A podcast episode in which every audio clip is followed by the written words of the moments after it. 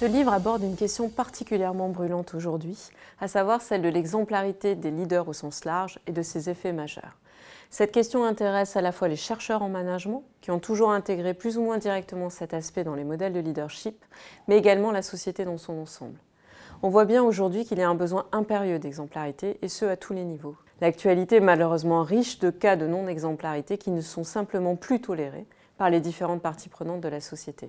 Cet ouvrage a pour objectif de revenir sur ce que signifie être exemplaire, sur les conséquences majeures de cette exemplarité ou de son absence, et interroge aussi la difficulté de beaucoup de leaders de rester exemplaires dans le temps.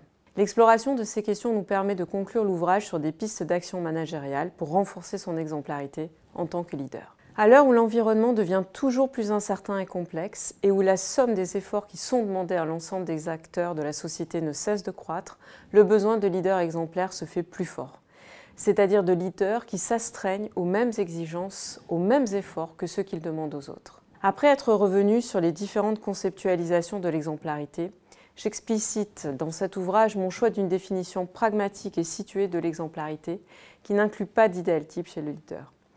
J'explique aussi mon choix du terme leader qui, bien qu'il ait l'inconvénient d'être emprunté à la langue anglaise, a le mérite de désigner différents types de figures dont on attend, dont on a besoin qu'elles soient exemplaires. Il n'y a pas que les hommes politiques ou les dirigeants d'entreprise qui sont concernés par l'exemplarité. Toute personne qui est engagée dans une relation d'autorité avec autrui et qui en exige un certain nombre d'efforts devient une figure dont le manque d'exemplarité sera problématique. Cela peut donc être un manager avec son équipe, un chef militaire avec ses soldats ou un parent avec son enfant. L'exemplarité est attendue de tous et par tous au fond.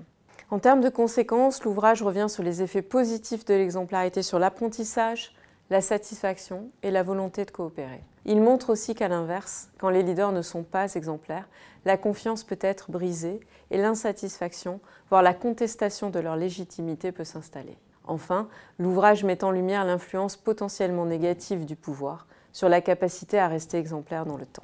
En conclusion, l'exemplarité est un concept simple, compris de tous depuis toujours, mais dont la mise en œuvre au quotidien relève d'une exigence et d'une vigilance personnelle forte.